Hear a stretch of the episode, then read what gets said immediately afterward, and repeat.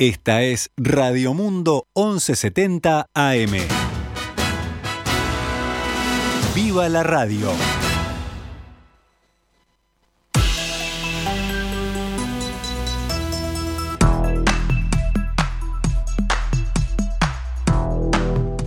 Doce horas 21 minutos. Comenzamos con la actualización de noticias, comenzamos una edición de noticias al mediodía en este martes 29 de marzo del año 2022.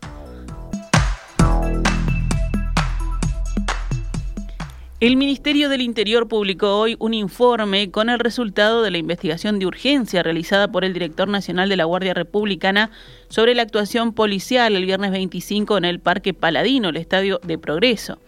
El control realizado por personal policial fue de rutina y como se hace en todos los espectáculos deportivos, no solamente al público, sino también a los proveedores que hacen ingreso de bultos a los escenarios, dice el comunicado. Se refiere a la revisión que hicieron dos efectivos de la Republicana a las cajas que ingresó un funcionario de Progreso a la tienda oficial del club en el Paladino y que fuera denunciada como un allanamiento y como un intento de quitar el material político a favor del sí en el referéndum del domingo 28. El Ministerio del Interior reitera que esos procedimientos son preventivos en busca de armas, drogas o elementos prohibidos como pirotecnia o banderas que exceden el tamaño permitido. El comunicado indica que en este caso la revisión se hizo dentro de la tienda oficial del club porque el vendedor llegó con el operativo policial montado y descargó e ingresó los bultos al local sin que se lo pudiera revisar antes. El texto recuerda que este tipo de operativos son contratados por la Asociación Uruguaya de Fútbol y los clubes organizadores para garantizar el normal desarrollo del encuentro y la seguridad de los asistentes.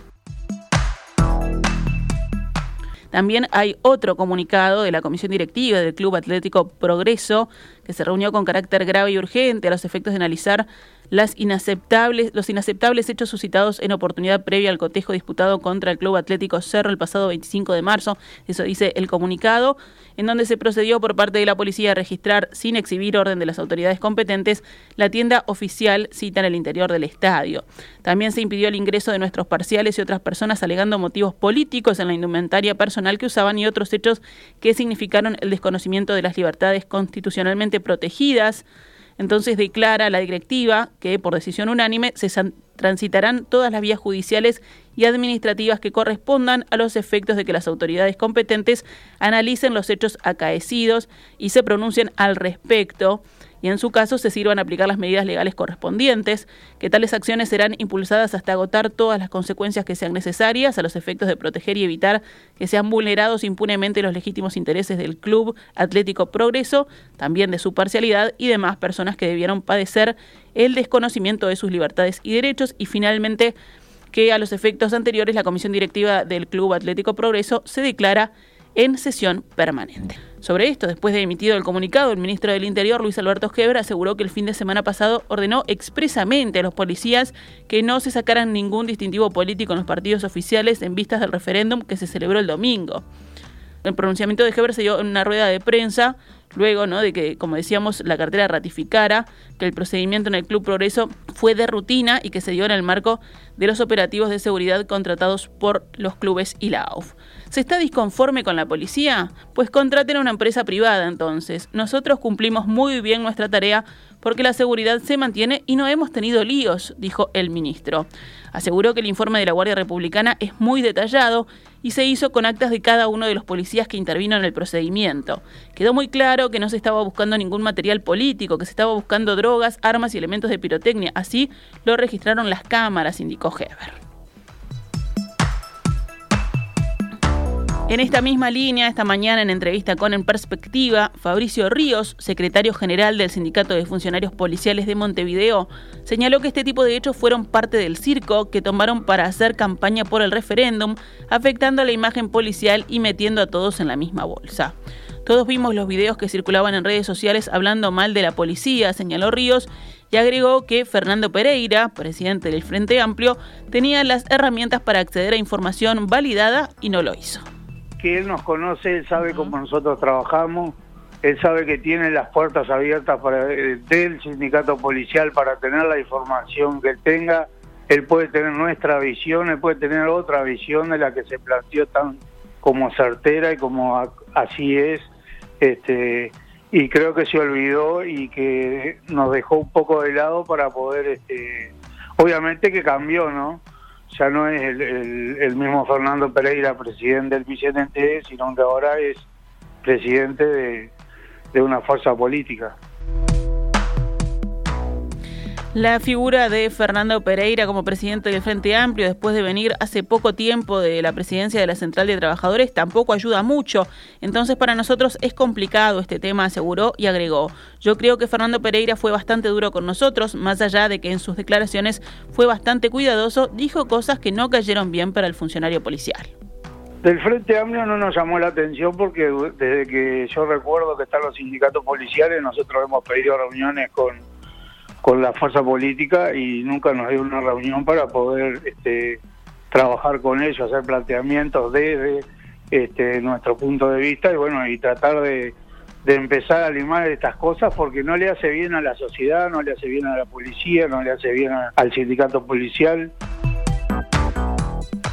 Ríos señaló que el sindicato quedó en una posición incómoda durante la campaña del referéndum porque son un sindicato apolítico que quedó ubicado en una fina línea entre el sí y el no.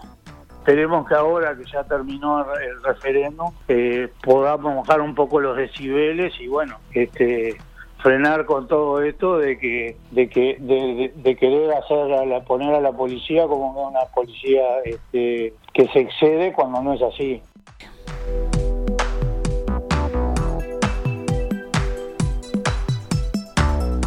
Seguimos adelante con más información. La campaña electoral por el referéndum del pasado domingo tuvo un fuerte protagonismo de los referentes locales, según aseguró Ernesto Nieto de Ágora, la primera consultora especializada en el interior del país. Esta mañana, en comunicación con En Perspectiva, el politólogo explicó que a diferencia de una elección nacional a la presidencia, este referéndum se asemeja más a las campañas departamentales, donde la clave estuvo en los referentes locales. Las mayores particularidades es que para hacer un referéndum de carácter nacional, donde la decisión es nacional y donde normalmente el peso de la dirigencia pasa por los actores centrales, por los actores políticos centrales, que son, bueno, ministros, senadores, integrantes de, gobierno eh, y del ambiente nacional de la política, tuvimos, en muchos departamentos, tuvimos muy pocas visitas de esos actores.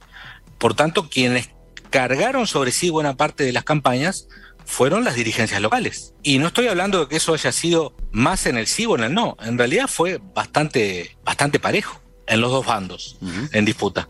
Entonces, eh, fue una campaña en ese sentido que fue, fue particular, fue diferente. Los actores locales tuvieron bastante más protagonismo, se pusieron al hombro las campañas. Algunos lo hicieron durante dos, más de dos meses y otros lo hicieron faltando diez días. El politólogo indicó que la estrategia comunicacional también ayudó a reforzar el sentido de localía. En los casos particulares como Paysandú, donde la intendencia es del Partido Nacional y triunfó la opción del sí, Nieto explicó que el nivel de aprobación de Olivera era bastante bajo para lo normal durante los primeros años de gestión. Dijo que es común que tengan entre el 40 o más del 50% de aprobación y Olivera tenía el 30%. A esto se le suma la historia sindical del departamento debido a su trayectoria industrial. Es el único departamento fuera del área metropolitana donde ganó el sí por 3.000 votos de diferencia. En el caso inverso está Salto, Intendencia Frente Amplista y el triunfo del no. El politólogo argumentó que si bien la opción del sí recogió más votos que el Frente Amplio en el balotaje, la consolidación de la coalición multicolor fue clave para que la balanza se incline hacia la opción del no. Bueno, yo creo que la aplicación es que ahora sí en Salto se conformó la coalición, Partido Nacional, Partido Colorado, Partido Independiente y también el Partido de la Gente, que es muy pequeño en Salto, pero existe, y trabajó como coalición, y en definitiva todos juntos derrotaron al, al Frente Amplio. Mientras tanto, en los demás departamentos del interior, sobre todo los de la frontera, hay una fuerte influencia conservadora, donde históricamente han triunfado blancos y colorados. Es como una microregión política del Uruguay, afirmó Nieto. Claramente estos actores políticos locales eh, se hacen muy fuertes, sino que cuando vienen las elecciones nacionales, es tanta la fortaleza de esos actores políticos locales que privilegian esos actores el protagonismo porque obtienen la adhesión de buena parte de la ciudadanía. Quiero decir, eh, hace mucho más efectivo una campaña para el Partido Nacional o para, eh, para el Partido Nacional en Artigas o en Cerro Largo o para el Partido Colorado en Rivera que sus propios actores políticos locales sean lleven el peso de la campaña a que vayan dirigentes nacionales. Además, el politólogo destacó el crecimiento de Cabildo Abierto, desplazando incluso, al Frente Amplio hasta el tercer lugar. Lo que estamos viendo en muchos departamentos del interior, y esto no vale solo para esta zona del país, es que sistemáticamente estamos viendo, quizás no, no salgan los titulares nacionales, pero estamos viendo mucha dirigente, sobre todo el Partido Colorado, que se está pasando Cabildo Abierto. Entonces nosotros estamos viendo seguramente un crecimiento de cabildo abierto en el interior. No estoy hablando todavía de lo electoral, estoy hablando de un crecimiento en lo que tiene que ver con los factores humanos, que son los dirigentes, en definitiva, después los que impulsan a los partidos. Y que, y que particularmente en algunas zonas del país se destaca por estar obteniendo piezas que provienen del Partido Colorado. También alguna pieza del, Partido Nacional como algún excedil en algún departamento litoral, pero fundamentalmente dirigentes del Partido Colorado, menos en Rivera. En Rivera no hay incentivos para que los colorados se vayan de su partido, porque así la competencia se ha trasladado en realidad al interior del Partido Colorado. Es una interna entre, entre colorados lo que termina definiendo de alguna manera la elección departamental. Con el 100% de los circuitos escrutados y a falta de 36.071 votos observados por contar, los resultados del referéndum indicaron para el no 49,86% y para el sí 48,82%. El acumulado de votos por el no y votos en blanco sumó 51,18%. Según informó el diario El País, la papeleta rosada a favor de la derogación de los 135 artículos de la ley de urgente consideración superó el 50% de los votos válidos en la mayoría de los circuitos con promedios de edad más jóvenes acorde si avanzan las edades de los electores, siempre a jugar por el promedio de edad de los circuitos, se fortalece el voto de la papeleta celeste, según señala la misma crónica. La Mesa Política Nacional del Frente Amplio reconoció oficialmente ayer el resultado del referéndum del domingo y destacó el nivel de adhesión que tuvo la opción por el sí. Una declaración aprobada por unanimidad afirma nuestra opción no logró el objetivo al no alcanzar las mayorías necesarias para anular los 135 artículos sometidos a referéndum y como corresponde a una fuerza política que es respetuosa de los pronunciamientos de nuestro pueblo, reconocemos el resultado. Por lo tanto, los peores 135 artículos de la LUC quedan en nuestro ordenamiento jurídico, dice el texto. El Frente Amplio saludó a la militancia que hizo posible, dice la declaración, una hazaña democrática que quedará guardada para siempre en la mejor historia de nuestro país. El pueblo uruguayo sigue siendo un ejemplo de convivencia y cultura republicana, destacó también la mesa política nacional del Frente Amplio. Por el otro lado, el ministro de Defensa, Javier García, dijo que el país no va a vivir en un estado de asamblea y el gobierno no tiene que pedir permiso al Frente Amplio para gobernar. La afirmación de García en Tele 12 respondió a opiniones desde el Frente Amplio en el sentido de que el resultado del referéndum, por su paridad, debería conducir al gobierno a un diálogo y una negociación superiores a los que ha habido hasta ahora. También opinó el senador blanco Jorge Gandini, que dijo, hablando con el país, por lo que escuché, creen que el domingo se eligió un nuevo gobierno. No vamos a gobernar con el resultado del referéndum, vamos a gobernar con el resultado que obtuvimos en octubre de 2019, dijo Gandini, en referencia a que las elecciones nacionales dejaron al actual oficialismo con la mayoría de 18 senadores y 56 diputados.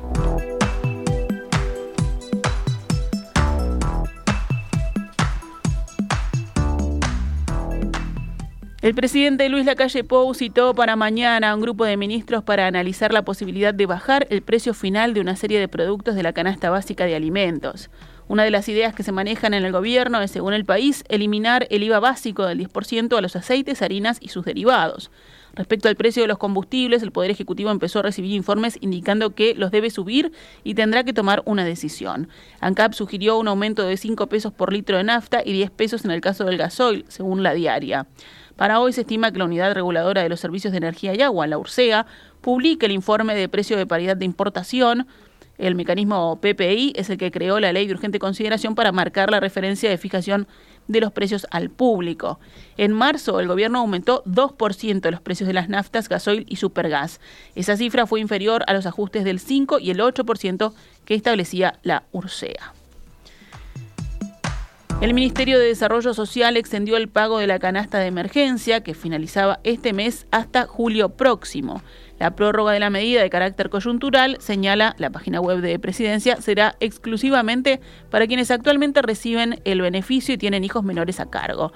El ministro de Desarrollo Social, Martín Lema, precisó que en caso de que cesara la emergencia sanitaria antes de julio, la referida extensión no se vería afectada es muy bueno porque esto lo que nos permite también es abrir el, abanico de la contención social. Porque para acceder a estas canastas de emergencia no hay que ser beneficiario de tarjeta Uruguay Social, no hay que ser beneficiario de asignaciones familiares Plan de Equidad, no hay que ser titular de ningún beneficio del BPS, etcétera, etcétera.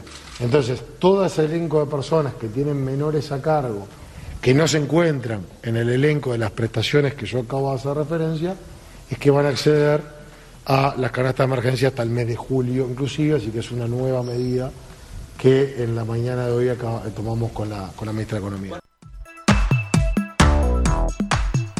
Cerramos con otras noticias del panorama nacional. Todavía no hay acuerdo entre trabajadores médicos y no médicos de Casa de Galicia con las mutualistas que los absorberán y la institución dejará de funcionar a partir del próximo jueves.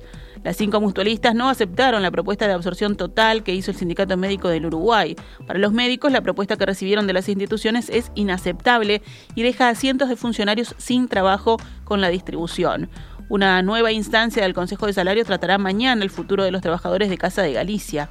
La situación es realmente complicada, dijo hablando con el país el integrante del Comité Ejecutivo del SMU, del Sindicato Médico del Uruguay, José Minarrieta.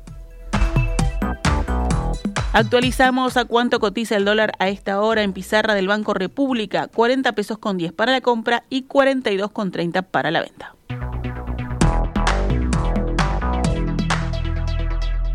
Esta es Radio Mundo 1170 AM. ¡Viva la radio!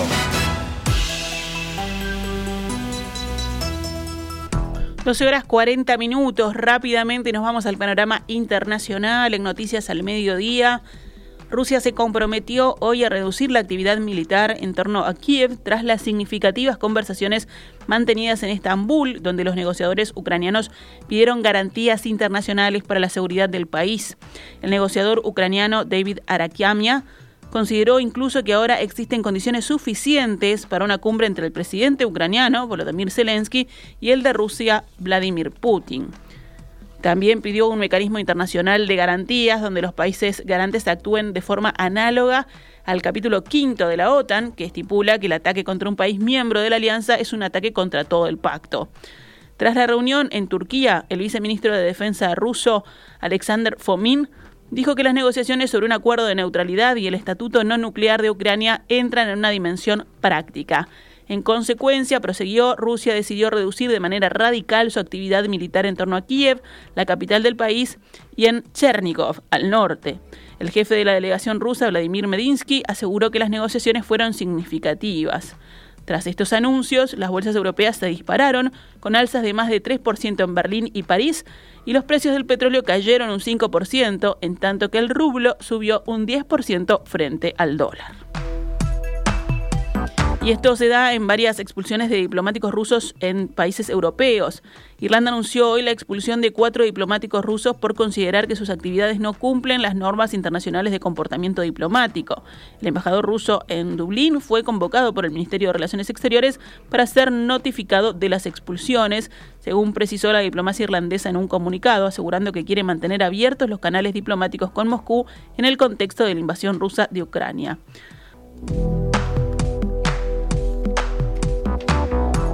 Nos venimos a la región porque hoy temprano informábamos de la hospitalización en la noche del eh, presidente brasileño. Bueno, ahora Jair Bolsonaro dejó esta mañana el hospital de las Fuerzas Armadas de Brasilia luego de pasar la noche ingresado debido a un malestar, según indicó su ministro de Comunicaciones. Buen día, con una óptima noticia. El presidente recibió el alta y está súper bien, escribió Fabio Faría, titular de comunicaciones en su cuenta de Twitter. Bolsonaro, de 67 años, había sufrido diversas complicaciones como consecuencia de la puñalada que recibió en 2018 cuando fue atacado en medio de la multitud durante un acto de la campaña eh, callejera en el estado de Minas Gerais. El presidente había sido hospitalizado el lunes para realizarse exámenes médicos, según precisó el diputado federal Marcos Pereira, durante una ceremonia la noche del lunes en la que el mandatario era esperado y no pudo comparecer. Y nos vamos a los deportes. Esta noche se disputará completa la última fecha de las eliminatorias de la zona sudamericana para el Mundial de Qatar 2022. La expectativa está centrada en tres selecciones que bregan por el repechaje, Colombia, Perú y Chile. Ya están clasificados al Mundial Brasil, Argentina, Ecuador y Uruguay. Los cinco partidos de hoy comenzarán a las 20 y 30. Chile y Uruguay, Venezuela, Colombia, Perú, Paraguay, Bolivia, Brasil y Ecuador, Argentina. Venimos a nuestro país. Anoche se disputó completa la penúltima fecha de la fase regular de la Liga de Básquetbol que lideran Goes y Biguá. Los resultados de la fecha: Goes venció a Malvin 74 a 69. Olimpia hizo lo propio frente a Guada 95-83. Urunday Universitario le ganó a Olibol Mundial 91-89. Biguá venció a Defensor por un punto, 83-82. Nacional 86, Urupán 73. Hebraica y Maccabi venció a Capitol 104-71. Trubil cayó ante Peñarol 75 76-85. La liga va a continuar pasado mañana jueves. Esta es Radio Mundo, 1170 AM. La radio!